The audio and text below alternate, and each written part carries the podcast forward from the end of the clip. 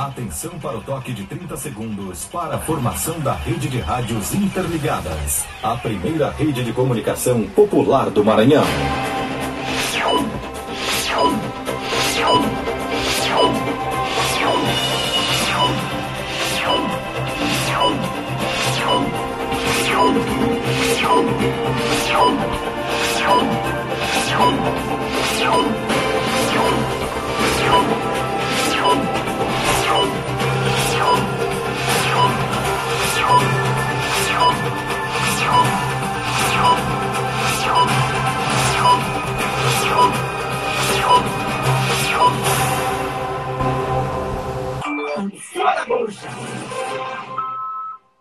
Olha, pessoal, é, em cima da bucha, acabei de receber uma notícia muito triste agora, lamentável, a notícia que eu recebi. A Rádio Educadora de São Luís, emissora da Arquidiocese, é, demitiu muita gente boa. A notícia acaba de chegar aqui: demissões em massa na Rádio Educadora do Maranhão. E antigamente era a Rádio Educadora do Maranhão Rural, a, a emissora da Igreja Católica aqui no Maranhão. Foram receberam bilhete azul da Rádio Educadora os colegas profissionais do rádio André Martins, Adilson Carlos, José Carlos Teixeira, Mateus do Brasil, uh, Vladir Barreto e Cabeleira. Segundo a direção da Rádio Educadora do Maranhão, a emissora deve entrar em cadeia com a rede Aparecida, ou seja, programação local, ao que tudo indica, primeiras, são as primeiras informações que nós acabamos de receber aqui, ao que tudo indica, muita gente demitida da Rádio Educadora, a programação local vai ser muito curta, a gente lamenta a situação grave da Rádio Educadora. Não sabemos ainda detalhes da, da informação. Essa informação é do companheiro jo, Joel Jacinto, companheiro jornalista que faz a imprensa maranhense.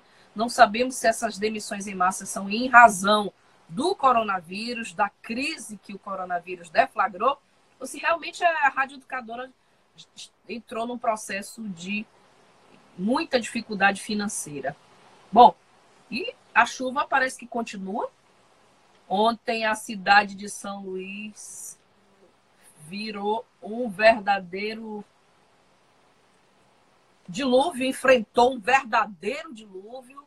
A, Avenida São Luís Rei de França, ali no Turu, uh, houve condomínio que o portão caiu, uh, as águas, inclusive há vídeos que estão viralizando aí nas redes sociais do supermercado Mateus, vídeos de carros atravessando verdadeiros lagos, o Tropical Shopping, que todos os anos, entra ano, sai ano, e ali em frente ao Tropical Shopping, ali nas proximidades do curso Elito, novamente alagou.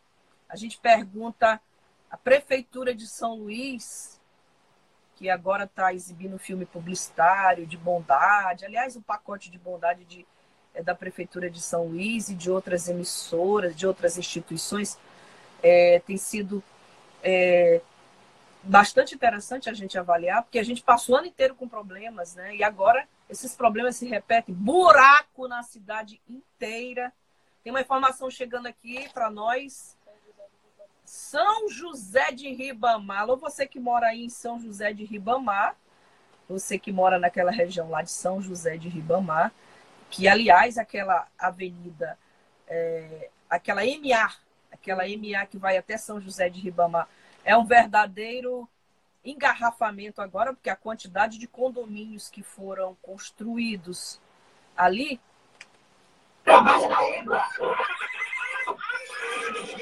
Isso aí, gente, isso aí é, nosso, é o nosso protesto, nosso protesto. Isso aí, as quantidades de licenças ambientais que são concedidas para construção de condomínios, que a gente não sabe nem para onde vai a quantidade de dejetos. A gente sabe, aliás, né? À toa que as praias estão tão poluídas. Olha só a notícia que chegou de São José de Ribamar. As ruas, é, aqui, bem aqui, em São José de Ribamar, o rio São João transbordou e parou completamente a estrada de Ribamar. Já começou a chover de novo aqui no, na minha área, aqui no meu setor, na minha comunidade. Não sei se na sua aí já começou a chover também. Mas a situação é muito grave. Eu estou recebendo também aqui uma informação da Regiane Galeno. Alô, Regiane Galeno, trabalhando aqui conosco em casa. Preserve-se. No Maranhão já são 62 casos de coronavírus. A Regiane Galeno acaba de trazer aqui, direto da redação da agência Tambor, o, o defensor público federal Yuri Costa, Yuri Costa, é, fez uma declaração sobre a morte de lideranças indígenas da região, uma morte que se verificou novamente na terra indígena Araribóia. Uma morte muito similar aos outros casos, que até o momento não há elucidação, não há nenhum preso. O Brasil inteiro ficou estarrecido com a morte do Paulino Guajajara. E agora nós tivemos ontem uh, mais uma execução cruel e covarde. Temos uma, uma, uma execução aqui que foi ontem. A gente recebeu essa informação logo após a veiculação do Jornal da Tambor Tipo, foi o, a, a liderança Zezico foi assassinado na Estrada da Matinha, próximo da aldeia Zutiwa. Foi assassinado por volta das 12, o corpo foi encontrado com um tiro de espingarda. Eu vou chamar o Gil. Gil, estou aguardando o Gil. Mas o Gil, até o momento, eu estou aguardando ele para fazer a transmissão conosco online. Gil, Gil Derlan é coordenador da CIMI, da Comissão Indígena da Comissão Indígena, do Conselho Indigenista, perdão, do Conselho Indigenista. Agora eu vou ouvir, antes do Gil entrar, eu vou ouvir o defensor público federal, Yuri Costa, que comenta sobre mais uma liderança indígena assassinada. Já já, Gil, já já te coloco no ar. Ah, de acordo com a DPU, não, há, não são crimes isolados. a PF está dando andamento às investigações, levando em consideração o contexto. Aqui falando Yuri Costa, defensor público federal, que exerce a função de defensor regional de direitos humanos do Maranhão. A Defensoria Pública da União recebeu com bastante pesar e bastante indignação a notícia do assassinato de mais uma liderança guajajara no Maranhão. Me refiro à liderança Gil. indígena Zezico Guajajara, assassinada no dia 31 de março de 2020 no município de Arame, mais precisamente na terra indígena Araribóia. O Zezico é uma liderança indígena bastante conhecida pelas pessoas que atuam nessa questão no Maranhão, tanto na parte de organização política, quanto na sua participação no chamado Guardiões da Floresta, quanto, nos últimos anos, numa atuação muito ligada à educação indígena, que é uma outra grande área de resistência indígena e de defesa dos interesses de indígenas no Maranhão e no Brasil. As circunstâncias do crime ainda serão apuradas, tá? e cabe à defensoria, para além desse lamento que eu fiz, a responsabilidade de acompanhar essas apurações, como tem feito em outros casos de liderança indígena Guajajara. A Defensoria Pública da União tem uma noção bem clara de que não se trata de crimes isolados, mas de reiterados atos contrários a, não apenas à etnia Guajajara, mas com destaque à etnia Guajajara, nós tivemos apenas para lembrar, em novembro de 2019, o assassinato do líder Paulo Paulino Guajajara, até hoje acompanhado pela Defensoria Pública da União. E é importante frisar que recentemente os responsáveis por esse homicídio foram denunciados pelo Ministério Público Federal, de forma que a Defensoria Pública tem um entendimento muito claro, é, embora aguarde ainda, dentro da responsabilidade também que nós temos de, de aguardar a apuração feita pelas autoridades, né? a apuração do crime, mas temos uma noção muito clara de que o assassinato do Zezinho Guajajara se soma a um contexto de conflito histórico, sobretudo entre indígenas, madeireiros da região da terra indígena Araribóia, e por isso mesmo, tal como nos demais casos, e a Defensoria Pública atuará nesse sentido, não pode existir uma apuração isolada como se isso fosse um crime é, é, avulso. Caso isso seja apurado a partir de uma análise pormenorizada do caso, feito pelas autoridades policiais, se dê esse andamento. Mas aquilo que a Defensoria Pública defende, tal como nos outros casos, é de que desde esse primeiro momento não seja desconsiderado o contexto de conflito é, existentes no Maranhão e nem seja descontextualizado esse crime dos demais que acontecem no Maranhão. Então, a Defensoria Pública adotará medidas de acompanhamento dessa apuração junto às autoridades do Estado do Maranhão e da Polícia Federal, que já se sabe que estão na apuração do crime, esperando e cobrando para que essa análise do assassinato do Zezé Guajajara seja feita de forma contextual, seja feito tal como, por exemplo, o assassinato do Paulino Guajajara, levando em consideração esse histórico de conflito na região da terra indígena Araribóia. Bom, nós ouvimos o defensor público federal Yuri Costa. Eu estou aqui na linha com o coordenador do Conselho Indigenista Missionários Gilderlan Rodrigues da Silva. Gilderlan, bom dia. Oi, bom dia, Flávia. Tá, é, tudo bem? Você, fa você fala de onde, Gil? No momento eu estou Imperatriz. Né? Tá Imperatriz, tá. Isso. Gil, a gente ouviu agora, esse foi o depoimento do Yuri Costa, defensor público federal, sobre a morte ontem do Zezico, é, lá na terra indígena Araribóia. Gil, mais uma morte, mais uma execução covarde e cruel na terra indígena de Araribóia. É, o que, que, se tem de informação sobre essa execução? Ela obedece aos mesmos métodos criminosos das outras execuções ou alguma coisa diferente do que aconteceu, por exemplo, com Paulino? Então, é, Yuri muito, é, muito feliz né, na, na reflexão que ele, que ele coloca. É, exatamente porque esse, esse assassinato de Zé, de Zé Zico é, na terra de Araribóia, região de Arame, né, na próxima aldeia Zutil ali, ele segue os mesmos, o mesmo método, né, ele não pode ser um assassinato desligado né, do contexto né, onde das invasões, né, seja pela madeireira, tanto pelos incêndios, né, ele não pode ser vinculado a isso porque Zé Zico era uma liderança que toda a sua vida né, lutou pela proteção do território, lutou né, pra, pela melhoria das políticas públicas. Então, é um assassinato que tem a ver, sim, também pela, pela potencialidade dessas invasões que acontecem e né, que a gente tem observado, estava né, agora há pouco também conversando com a nossa assessoria de comunicação, que a terra de Araribóia tem sofrido bastante a, né, as invasões devido a, inclusive, né, o discurso presidencial, né, de, de, que não vai demarcar as terras indígenas, que não, né, tudo mais.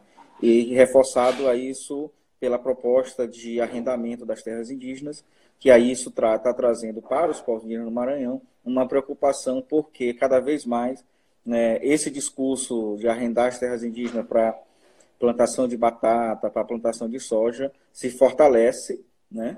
É, e aí as, potencializa os conflitos internos, né? Dizer, se não bastasse hoje viver com a questão da, das invasões dos madeireiros, de caçadores, ainda mais tem, né, se potencializa os conflitos por conta desse discurso da prosperidade, da melhoria de vida, né, que os indígenas precisam melhorar de vida, que são coitadinhos, que não, não, não têm, né, são atrasados, né, e, portanto, isso acaba potencializando os conflitos. E a morte de Zezico tem muito a ver com isso. Um outro fator que é importante ressaltar nesse assassinato de Zezico é, também é o descumprimento ou também a morosidade dos órgãos responsáveis no sentido de fazer a proteção dos territórios, de fazer a proteção da vida dos indígenas. O Ministério Público Federal daqui da Imperatriz, né, desde 2018, né, tem uma ação civil pública pedindo né, que a FUNAI, né, da Justiça Federal, para sentenciar é, o pedido de é, fiscalização contínua nos territórios indígenas Araribóia e governador, pedindo que a FUNAI apresentasse um plano de proteção a esses territórios, pedindo ao governo do estado né, e à União e à FUNAI que pudesse liberar recursos para os servidores poderem atuar né, na proteção desses dois territórios, entendendo e nós entendendo assim é, junto, compreendendo e também junto com o Ministério Público Federal né, compartilhando desse mesmo pensamento que é necessário a, a essa proteção desse, desse território. E para nós, estranhamente, é, acabamos sabendo, de, aí vimos aí no mês de novembro, após o assassinato do Paulino e o episódio lá da terra indígena Canabrava, né, do assassinato das lideranças indígenas lá também, que é, o decreto da, da que né, enviava do Ministério da Justiça enviando a, a Força Nacional para o Maranhão só contemplava a terra indígena Canabrava. E aí isso nos gera uma preocupação, nos gerou uma preocupação. Né? A gente discutiu isso com a Frente de Proteção Etnoambiental ao Aguajá, por, por conta da presença dos Auá livres dentro da terra indígena Araribóia, né, não contratados. E, e, nesse sentido, assim, qual a preocupação? Que Araribóia não entrou no, no decreto. Logo Araribóia? Logo Araribóia. Dizer, que é uma terra indígena. Pois é, é. Essa é a grande questão que a gente vai pedir explicação ao Ministério da Justiça né, aí a, a, a, FUNAI. Porque a terra indígena Araribóia, ao longo de todos esses anos, né, é uma terra indígena que a, tem sido noticiado amplamente os assassinatos das lideranças indígenas. Não digo que a terra indígena Canabrava ela não seja importante fazer a proteção das lideranças indígenas lá. É lá também, por conta do conflito ali, né, devido à passagem da, da BR-226, né, e que também tem, tem ceifado a vida de muitas lideranças indígenas ali, né, por atropelamento, por assassinato, né, por crime de ódio, de racismo e tudo mais. Mas Araribóia é um caso bastante emblemático no cenário brasileiro, no sentido de, desde a questão das grandes queimadas, né, do assassinato da liderança. Vejam bem, né, desde de, são mais de 18, né, mais de 18 lideranças indígenas da terra indígena Araribóia que foram assassinadas por conflito territorial, né, de 2013 para cá. Né, somando os, os indígenas Guajajara, da terra indígena Araribóia que foram mortos no geral são 49 agora. Né? 49, Gilderlan? São 49 agora. Né? Então, assim, é um, é um número muito grande né, de indígenas sendo assassinados em, em 20 anos. Né? Em 20 anos. Então, e aí você pega agora esses números né, de novembro para cá, a gente tem mais de cinco lideranças indígenas assassinadas. E aí, por isso que nos gera a pergunta, por que, que o, o Ministério da Justiça não contemplou Araribóia né, no seu decreto para enviar Força Nacional para dentro desse território? O que que está por trás disso? Será que o, o, Ministério da Justiça não quer enfrentar né, os madeireiros que ali estão? Né? É, qual é a ação que esses madeireiros têm politicamente né, que inviabiliza a presença da Força Nacional dentro do território Araribóia né, para proibir esses tipos de crime né, e fazer a investigação concreta dos, dos assassinatos dos que. Né. É, e Yuri ressalta, ressalta muito bem né, a, a, o acompanhamento da. da... Eu, a, a conexão do Gilderlan está com dificuldades. Eu vou tentar que melhore. Está me ouvindo, Gilderlan? Não consigo lhe ouvir. Faz parte de quem faz, do, da rotina de quem faz jornalismo de guerrilha, a dificuldade de conexão. Gilderlan, repito a você, ele é coordenador do Conselho Indigenista Missionário, ele fala direto de Imperatriz sobre a execução do líder indígena Zezico Rodrigues. Zezico Rodrigues foi morto ontem com tiro de espingarda na terça-feira, ontem, terça-feira, na Estrada da Matinha, próxima à aldeia Zutiwa, no município de Arame, eh, no interior do Maranhão. O diretor, ele era diretor, o Zezico era diretor do Centro de Educação Indígena Azuru, é o quinto indígena assassinado no Maranhão em pouco mais. Ah, esses dados o, o Gil Derlan acabou de atualizar. Gil, você está me ouvindo? Está me ouvindo? Não? Não. Bom, a gente está com a dificuldade de conexão, mas eu agradeço profundamente as informações que o Gilderlan. Vou tentar de novo conectar você. Vou retirar o Gilderlan. As considerações finais com Gilderlan Rodrigues, que é, é coordenador do Conselho Indigenista Missionário. Agência Tambor. Gilderlan, vamos lá. Eu estava confirmando contigo aqui que foram quatro mortes de lideranças indígenas nos últimos quatro meses, que dá uma morte por mês aqui no Maranhão. Barbaridade, é uma barbárie.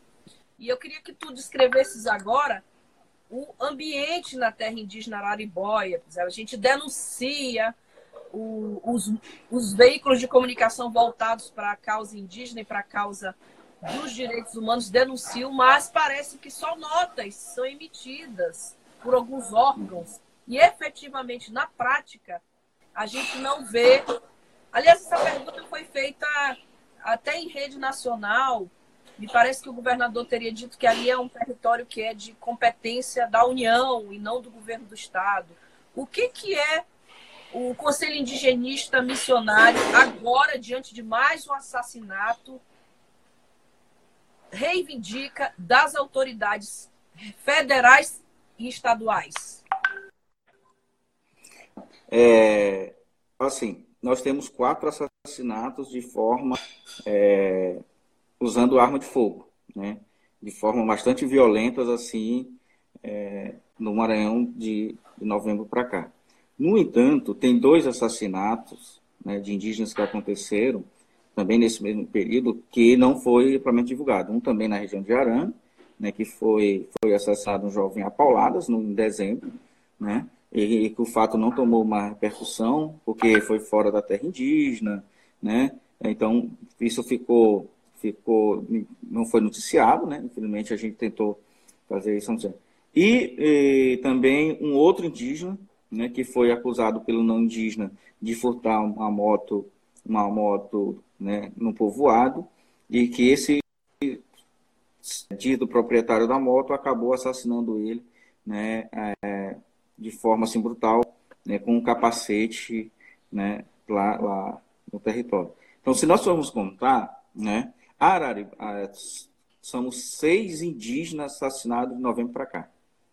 Né? Não quatro. Quatro que tomaram uma repercussão né, é, nacional e internacional. Mas são, no, total são seis, que tem mais dois indígenas que não tiveram, né, infelizmente, a sua, a sua morte é, não, não teve a mesma repercussão que, outra, que outras lideranças indígenas tiveram. Mas isso não quer dizer que elas sejam, né, não sejam importantes também, porque são, são vidas. Então, nós temos seis, seis indígenas, né, e aí, pode dizer, do povo Guajajara, do povo Guajajara, assassinados de novembro, de novembro até, até março. Né? Então, é um número bastante grande para um, um período de tempo muito curto. Né? E que, infelizmente, isso continua. Isso é aquilo que nós acabamos tendo conhecimento, sem contar outros casos que a gente não tem de violência que é cometida contra indígenas que a gente não tem conhecimento. Então, para nós, né, do Conselho Indigenista Missionário, a gente continua exigindo que é, a, o, a União, né, através da FUNAI, né, faça a proteção do território, porque é de competência né, da União fazer a do território indígena. Né? É, a gente a, continua cobrando. Né? É, nós estamos novamente com dificuldade de conexão do Gilderlan. Eu vou pedir que o Gilderlan, é, se ele puder novamente amanhã. Opa! Estamos sem áudio, Gilderlan. Conexão tá difícil, ele está falando direto de Imperatriz conosco. Eu vou pedir ao Gilderlan que, se a gente não melhorar a conexão, que a gente volte amanhã novamente para dar um. Se você puder, Gil, não sei se você está me ouvindo, mas a gente entra, a produção entra em contato com o Gilderlan para que amanhã ele possa estar aqui novamente dando informes sobre mais um aqui no Maranhão.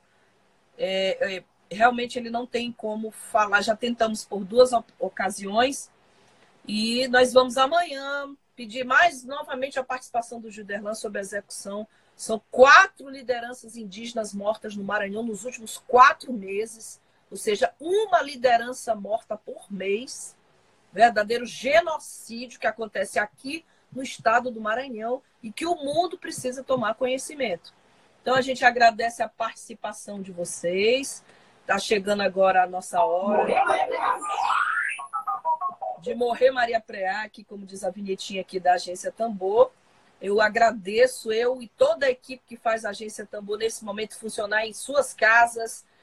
Emília Azevedo, Rejane Galeno, Ed Wilson Araújo, Altemar Moraes, Lívia Lima, Daniele Luiz, Ed Wilson Araújo, Lemos Júnior, todos estamos fazendo a agência Tambor em nossas casas, trazendo jornalismo comprometido. Gilderlan está aqui agradecendo pelo espaço. Gil, vou pedir que amanhã você retorne rapidamente na nossa transmissão, só para concluir a, a, as medidas que a, o Conselho Indigenista Missionário está reivindicando do governo federal. O governo federal já não é tão simples assim, mas do governo do estado, o que, que é possível fazer. O clima de tensão na, na terra indígena Araribóia é muito grande. E a Ana Lourdes, eu que agradeço, me sinto mais próxima da casa. A casa é sua, Ana Lourdes Ribeiro, e de todos que fazem a agência Tambor conosco. Vamos encerrar aqui nossa transmissão. Kodaí José, cadê você? Que nunca mais apareceu em tempo de coronavírus. Muitíssimo obrigada. A gente volta amanhã. Boa tarde. A vida passa e eu sem ninguém. Cadê você? Que nunca mais apareceu aqui e não voltou.